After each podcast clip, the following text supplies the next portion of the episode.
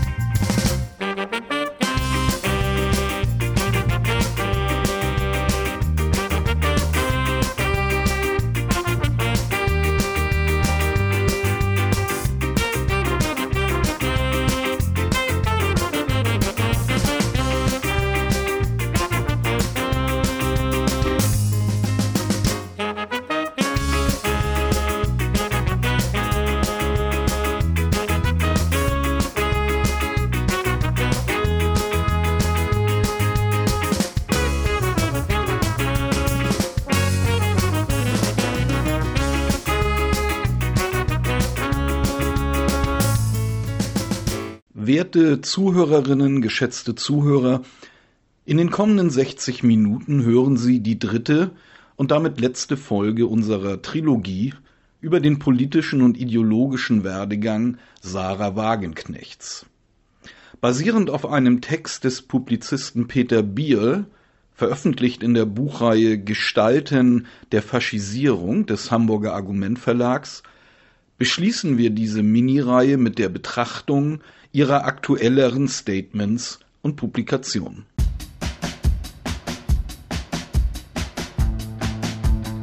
Rolling up to vote, I took my Benson. England's blowing smoke and needs attention.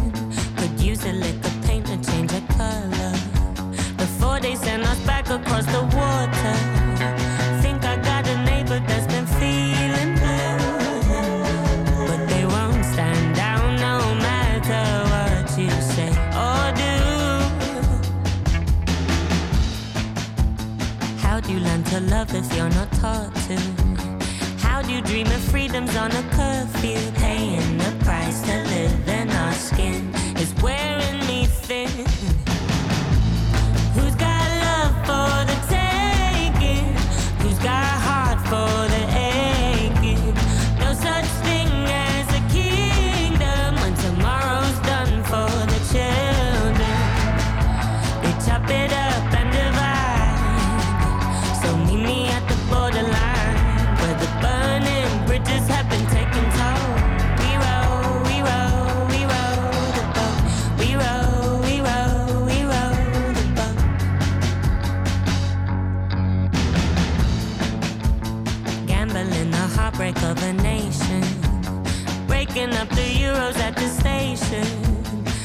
Visiting the bank for bread and butter.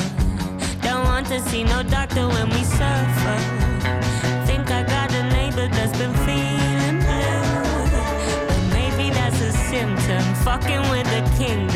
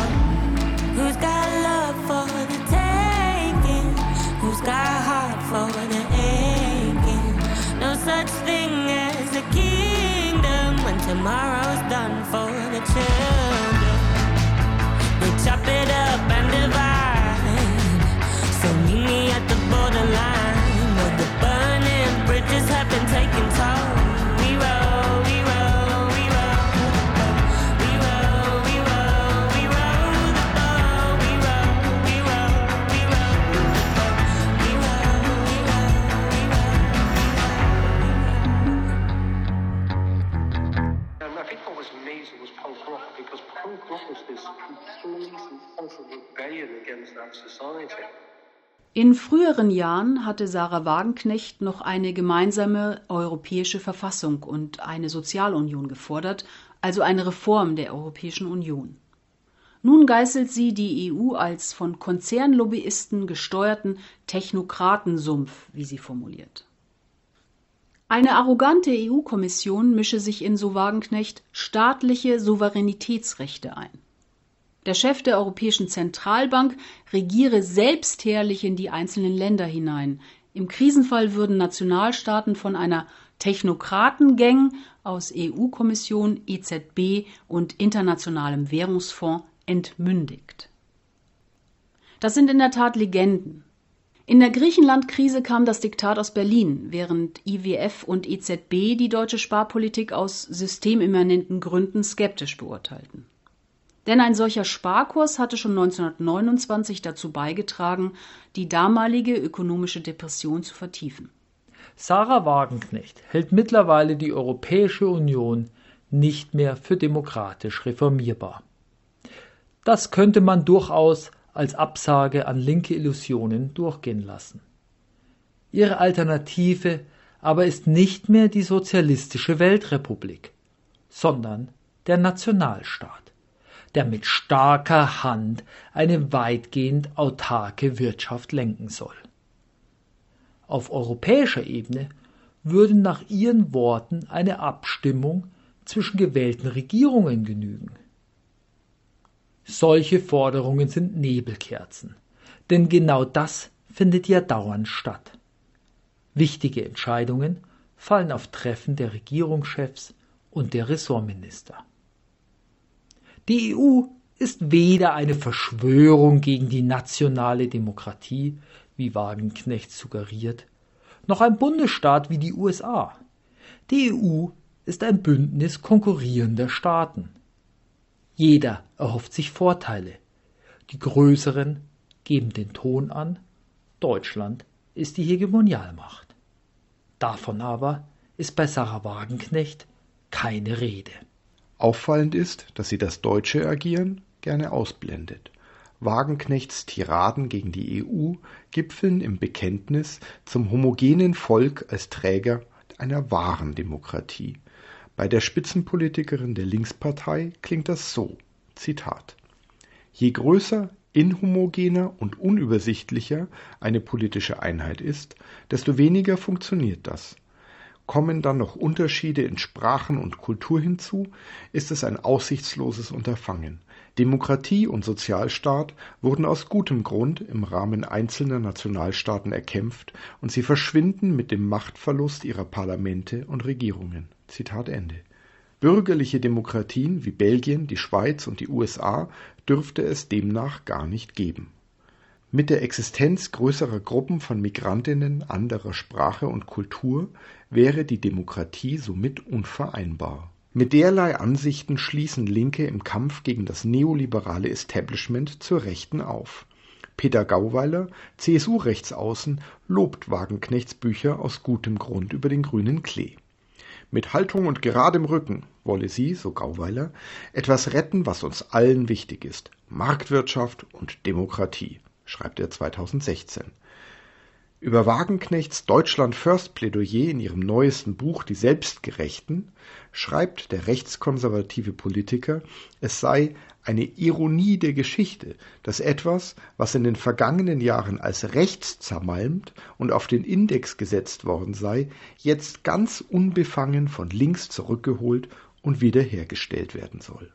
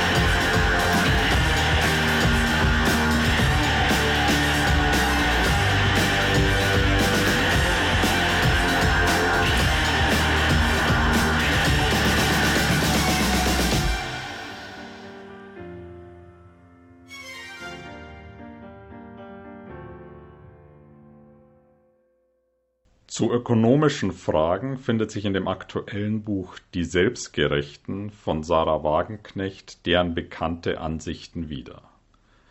Sie beschwört eine angebliche Übermacht des Finanzsektors, spricht von Refeudalisierung, wettert gegen Lobbyisten, idealisiert die Nachkriegsära der Bundesrepublik, will den Mittelstand fördern, wirbt für den Ordoliberalismus, eine deutsche Ausprägung des Neoliberalismus und faselt von einer Marktwirtschaft ohne Konzerne. Ihre politische Perspektive ist die einer, wie sie es nennt, echten sozialen Volkspartei.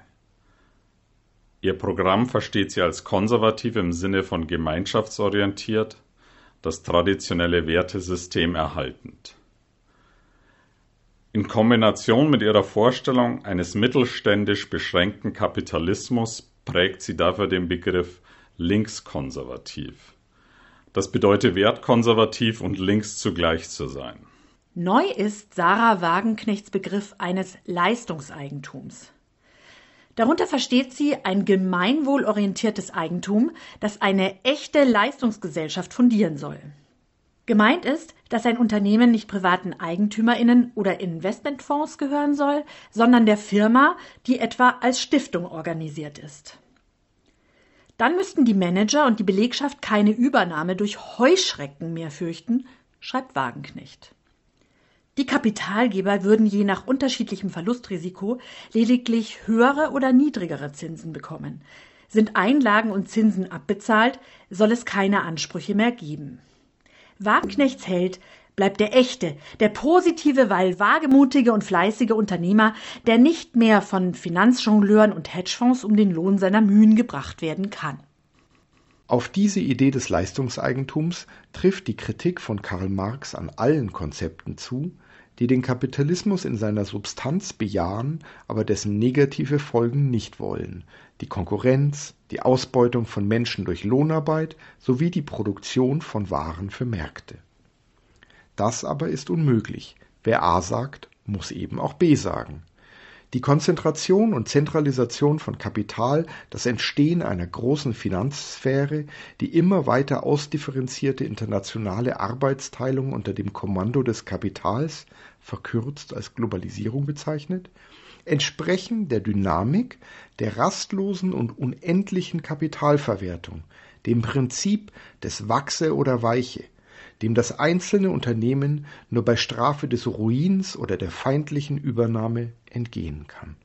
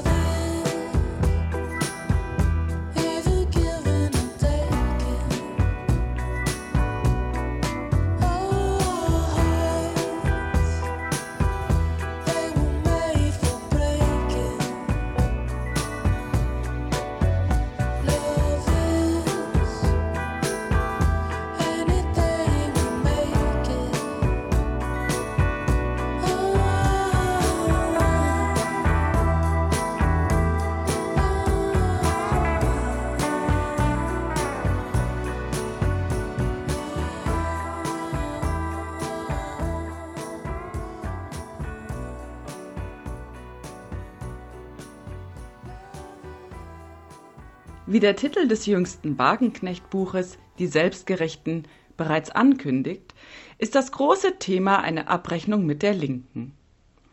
Dazu konstruiert Wagenknecht ein Feindbild, einen ominösen Linksliberalismus, eine Lifestyle-Linke, wie sie es nennt. Im Einzelnen nimmt Wagenknecht sich die Black Lives Matter-Bewegung vor, sowie Fridays for Future, das Bündnis Unteilbar sowie die Organisation Seebrücke, die Geflüchtete vor dem Ertrinken im Mittelmeer zu retten versucht. Abgesehen von Seebrücke finden sich in allen diesen Bewegungen Aspekte, die kritikwürdig sind und in der emanzipatorischen Linken schon längst kontrovers diskutiert werden.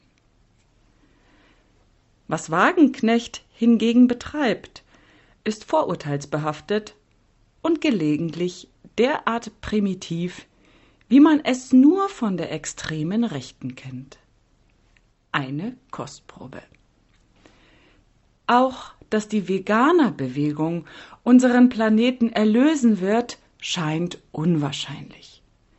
Wenn die Methanausscheidungen heimischer Kühe durch die schwarzen Rauchschwaden zusätzlicher schwerölgetriebener Containerschiffe ersetzt werden, die gefüllt mit Soja, Reisprotein, Amaranth und Quinoa die Weltmeere kreuzen, dürfte der Effekt eher ein gegenteiliger sein. Zitat Ende. Als soziale Basis dieses Linksliberalismus konstruiert Wagenknecht eine neue akademische Mittelschicht, die wurzellos und privilegiert sei, in trendigen Vierteln und teuren Wohnungen lebt, ihren Nachwuchs in den bilingualen Kindergarten und die Waldorfschule schickt, Bioläden und Sushi-Bars frequentiert. Die Gewerkschafterin Franziska Wiethold hat diese vorurteilsbehaftete Darstellung gestützt auf empirische Daten ausführlich kritisiert. Sie sagt, diese neue Mittelschicht unterliege vielmehr ständiger Leistungskontrolle und steigendem Leistungsdruck, was die Leistungsfetischistin Wagenknecht womöglich gutheißen würde. Sie unterliegt des Weiteren dem Druck durch Personalabbau, der Umwandlung unbefristeter Stellen in prekäre Arbeitsverhältnisse, der arbeitgeberseitigen Tarifflucht, der Ausgliederung und Schließung von unrentablen Betrieben. Wie die gesamte Arbeiterklasse erlebt diese Schicht die Krise als Dauerzustand, schreibt Wiethold 2021. Wer sich Wagenknechts Buch genau durchlese, so fährt sie fort, werde mehr Einseitigkeit als Eindeutigkeit bemerken und feststellen, dass ihre Aussagen nicht belegt, sondern lediglich mit passenden Einzelbeispielen illustriert sind. Sarah Wagenknechts Lifestyle-Linke ist ein Amalgam, ist ein Konstrukt, das als politische Einheit gar nicht existiert. Sie steckt mindestens drei Richtungen in eine Schublade. Erstens eine radikale Linke, die Staat und Nation in der Tat überwinden will und für offene Grenzen plädiert. Zweitens den Feminismus und Antirassismus, deren Anliegen Wagenknecht diffamierend auf politisch korrekte Sprache und Gendersternchen reduziert, sowie drittens eine Regierungslinke aus SPD, Grünen und Linkspartei.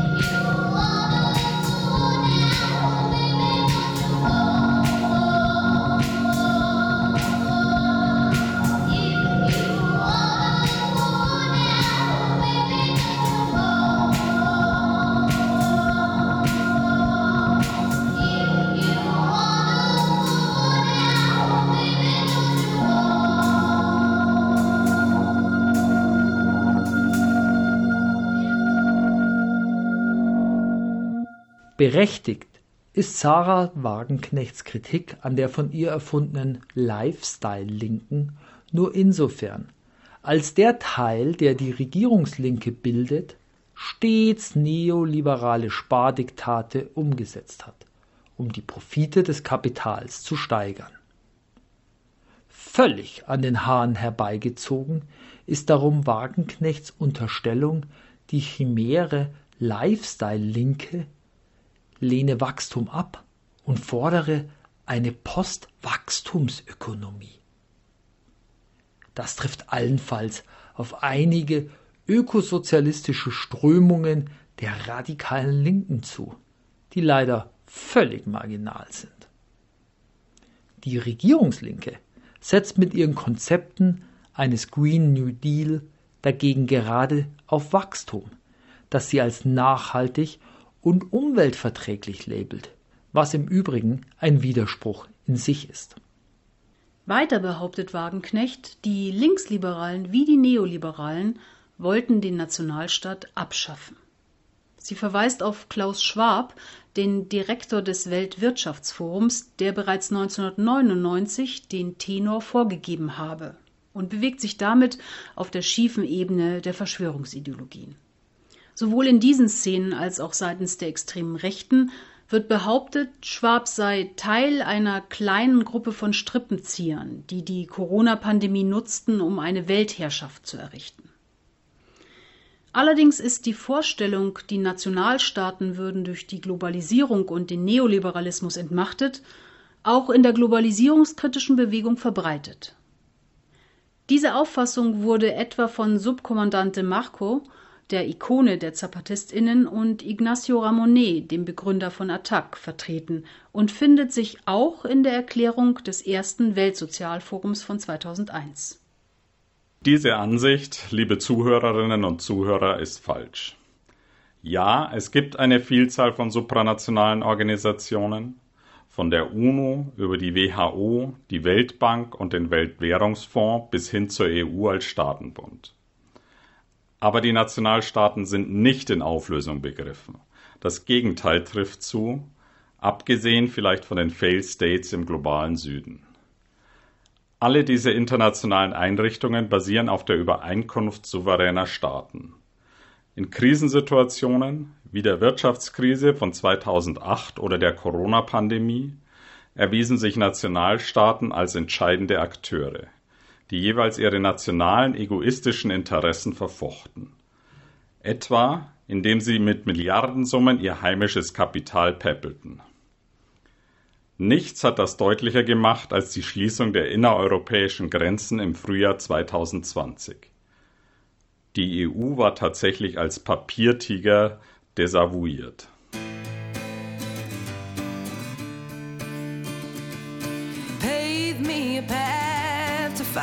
And I'll tread any dangerous road. I will beg and I'll steal, I will borrow. If I can make, if I can make your heart my home.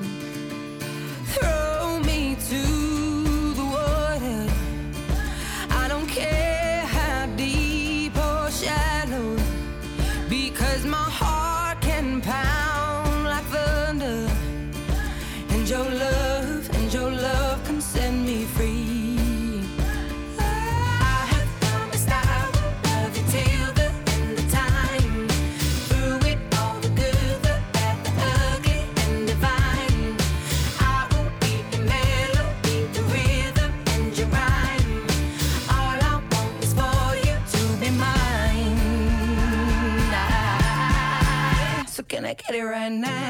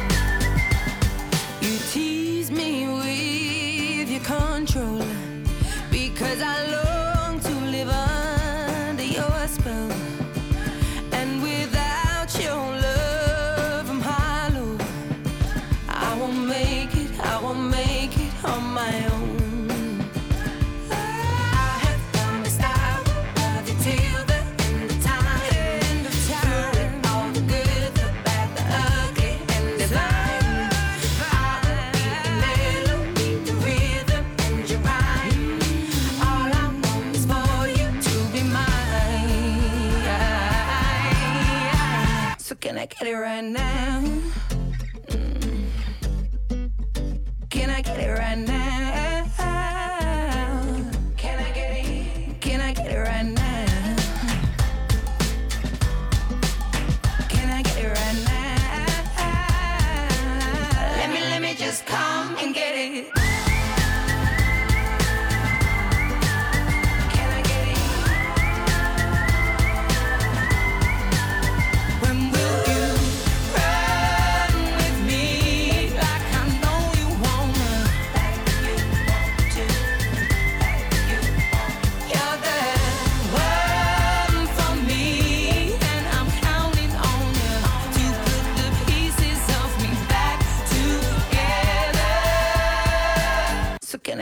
Right now?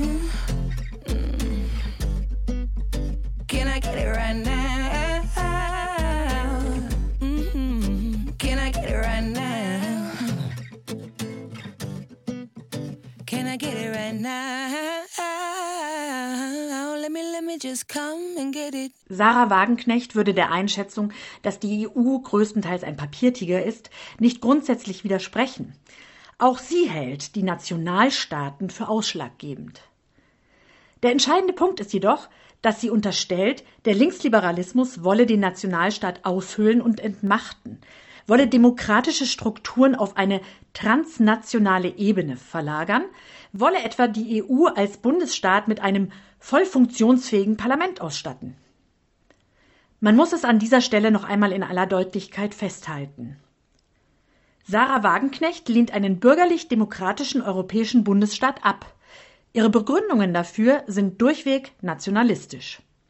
In Wahrheit verwirft die Regierungslinke, die bei Wagenknecht Teil der von ihr erfundenen Lifestyle-Linken ist, keineswegs Glaube, Nation und Heimat als rückständig, wie Wagenknecht irreführend behauptet. Ganz im Gegenteil, ihre Vertreterinnen beschwören Nation, Heimat, Gemeinschaft und Patriotismus als ideologischen Kitt. Der Wirtschafts- und Klimaminister Robert Habeck hat ein ganzes Buch mit dem Titel Patriotismus ein linkes Plädoyer im Jahr 2010 veröffentlicht. Sich für die Gemeinschaft einzusetzen, das ist für mich links und patriotisch, äußerte Habeck in der Frankfurter Allgemeinen Sonntagszeitung. 2017 erklärte die damalige Parteichefin der Grünen, Katrin Göring-Eckardt, wir lieben dieses Land. Das ist unsere Heimat. Diese Heimat spaltet man nicht. Für diese Heimat werden wir kämpfen. Als sie dafür von der Parteijugend gerügt wurde, sprangen ihr der Co-Vorsitzende Cem Özdemir, Bundespräsident Walter Steinmeier und Bundesaußenminister Sigmar Gabriel zur Seite und plädierten für Heimat und Nation. Ebenso, selbstverständlich muss man sagen, der Publizist Jakob Augstein und Vertreter der Linkspartei. Der linke Ministerpräsident von Thüringen, Bodo Ramelow, legte ein Bekenntnis zur Heimat ab, die er sich, wie er mitteilte, von keinem Nazi wegnehmen lasse. Es ist kontrafaktisch, wenn Wagenknecht versucht, SPD, Grüne und Teile ihrer Linkspartei als vaterlandslose Gesellen abzustempeln. Während sie auf bald alle Fraktionen der Linken verbal eindrischt, redet sie Rassisten, Klimawandel und Corona-Leugner schön, bedient das Geraune über Bill Gates und die WHO im Kontext der Corona-Pandemie, verteilt Persilscheine an AfD-Politiker, bescheinigt Donald Trump, Viktor Orban und der polnischen PIS-Partei eine gute Sozialpolitik und greift rechte Ideologeme wie das der sogenannten Cancel Culture auf. Wagenknecht übernimmt sogar faschistische Propaganda, wenn sie eine unkontrollierte Zuwanderung unterstellt, angesichts hochgezogener Mauern und Grenzzäunen und Zehntausenden von Toten im Mittelmeer, an den Landgrenzen der EU und in den Flüchtlingslagern.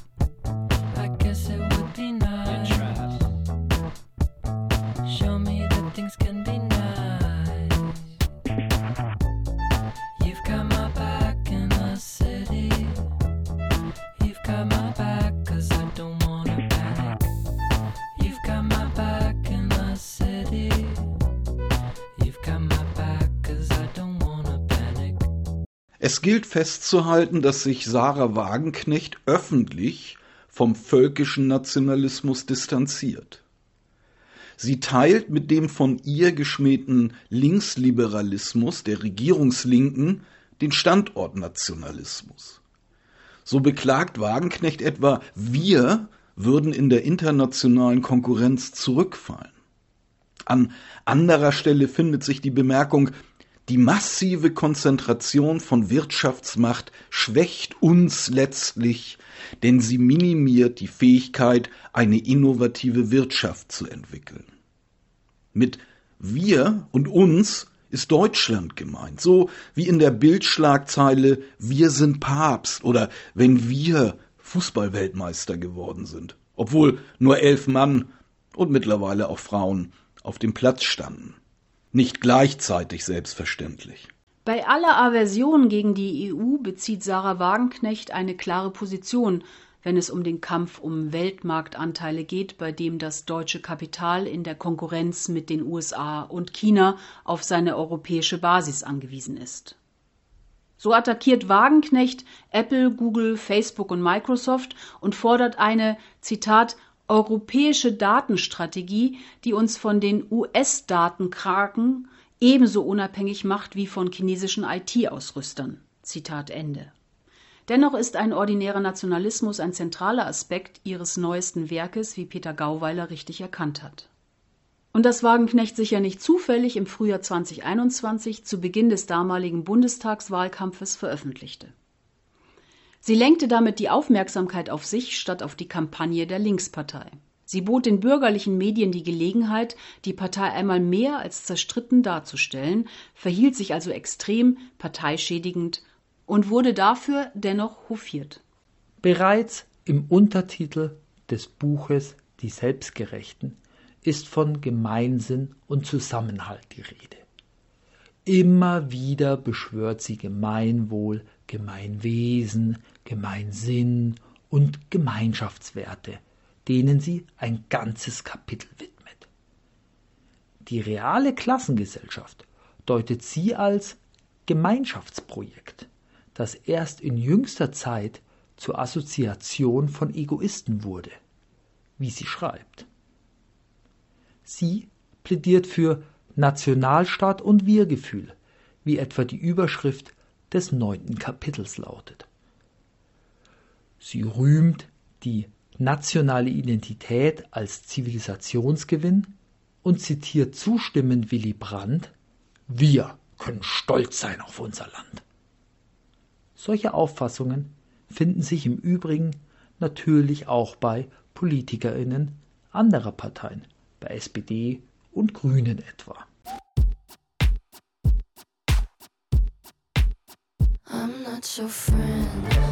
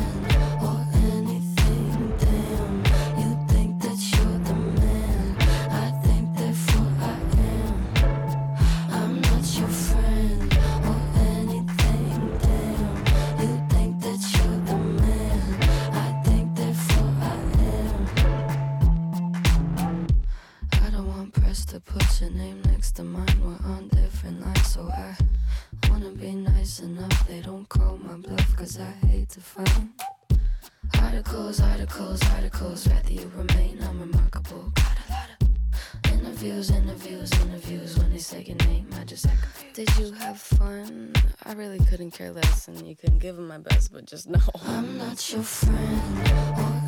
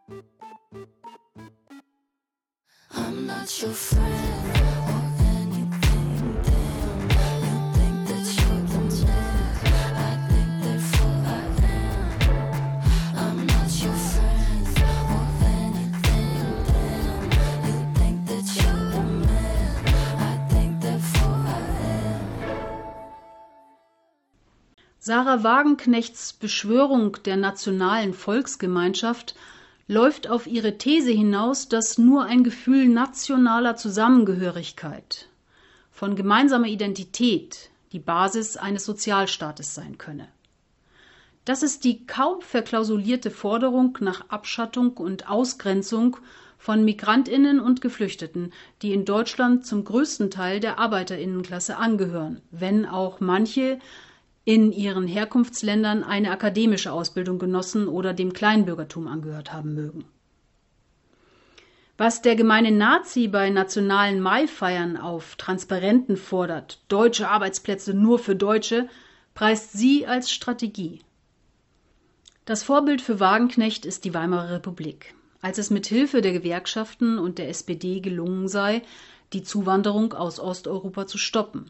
Bei der Einstellung hätten damals inländische Arbeiter Vorrang gehabt. Maximal 200.000 ausländische Arbeitskräfte habe es in Deutschland gegeben. Im Kaiserreich hingegen 1,2 Millionen. Sie lobt Willy Brandt, der 1973 einen kompletten Anwerbestopp verhängte. Generell gelte, dass bei starken Gewerkschaften in der zweiten Hälfte des 20. Jahrhunderts Zuwanderer daher in der Regel kaum Zugang zum normalen Arbeitsmarkt der Industrieländer hatten, wie sie schreibt. Wie weit das Gespenst des Kommunismus, wie wir Sarah Wagenknecht im ersten Teil unserer Trilogie genannt haben, nach rechts abgedriftet ist, lässt sich in der vergleichenden Rückschau erkennen. 1999 hatte sie Hetze gegen Ausländer, Geflüchtete und Sozialhilfeempfänger kritisiert. Sie hatte Bundeskanzler Gerhard Schröder und den CSU-Chef Edmund Stoiber deswegen scharf gerügt. Sehr klar sprach sie sich gegen Abschiebungen und für die Aufnahme von Geflüchteten aus. Seit 2015 hat Wagenknecht stattdessen die vormalige Bundeskanzlerin Angela Merkel angegangen, weil diese die Grenzen kurzzeitig für Geflüchtete, vor allem aus Syrien, geöffnet hatte. Die Wertschätzung für Sekundärtugenden ist bei Sarah Wagenknecht quasi unvermeidlich und findet sich selbstverständlich auch im aktuellen Buch Die Selbstgerechten. Der Neoliberalismus habe, so behauptet sie, kein Interesse an Fleiß und Disziplin, ausgerechnet im Kontext zu Bemerkungen über Margaret Thatcher, einer Kleinbürgerin, die in dieser Weltsicht Wagenknecht kaum nachstand. Die 68er hätten sich, gegen den gesamten Wertekanon von Maß und Mitte und die damalige Gesellschaft gerichtet, die immerhin den Arbeitern mehr Rechte, Konsummöglichkeiten und Aufstiegsoptionen eröffnet habe, rügt Wagenknecht, ähnlich wie die AfD. Sie verharmlost die renazifizierte westdeutsche Gesellschaft mit ihren Prügelstrafen und dem Missbrauch in Schulen und Heimen, mit ihrer Verfolgung von Homosexuellen, mit der Diskriminierung von Sinti und Roma oder mit der damalig vom Bundesverfassungsgericht als legal erklärten Vergewaltigung von Frauen in der Ehe.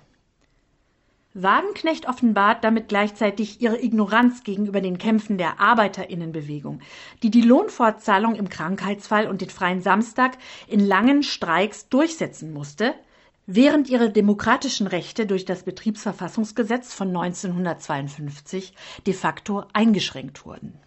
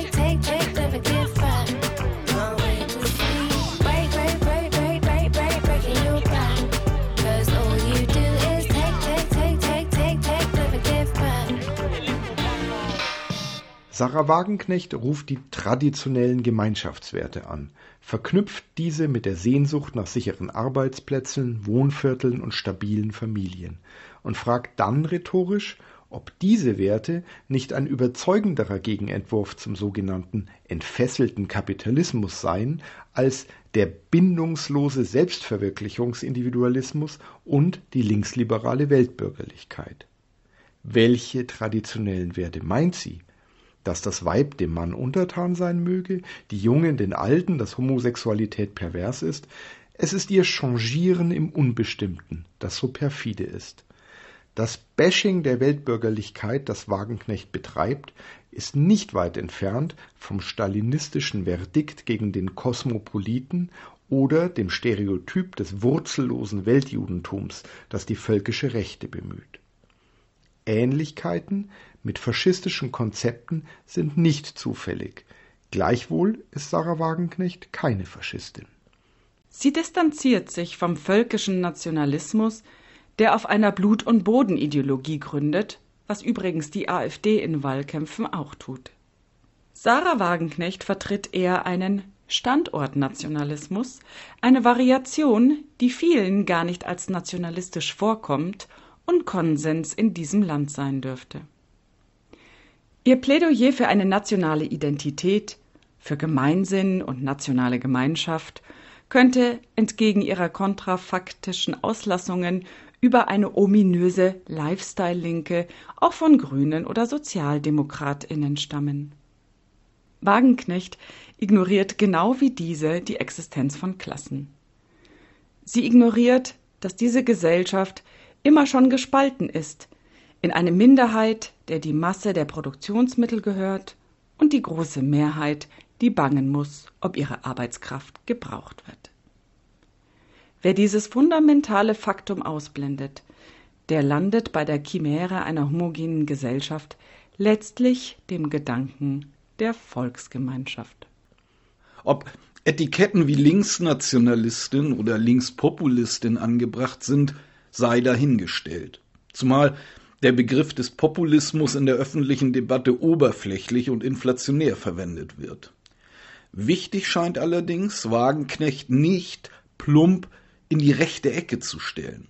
Denn fast alles, was sie an kritikwürdigen Positionen verkündet, ist nicht besonders originell, sondern in der Linken weit verbreitet und gehört oft zum unreflektierten Traditionsbestand. Während die antinationale Haltung einer Rosa Luxemburg stets minoritär blieb, bündelt Wagenknecht autoritäre, nationalistische und staatsfixierte Tendenzen, verbindet diese mit Ressentiments gegen Superreiche und Giganten, eines ihrer Lieblingswörter, und wirkt so als Brückenbauerin nach rechts außen.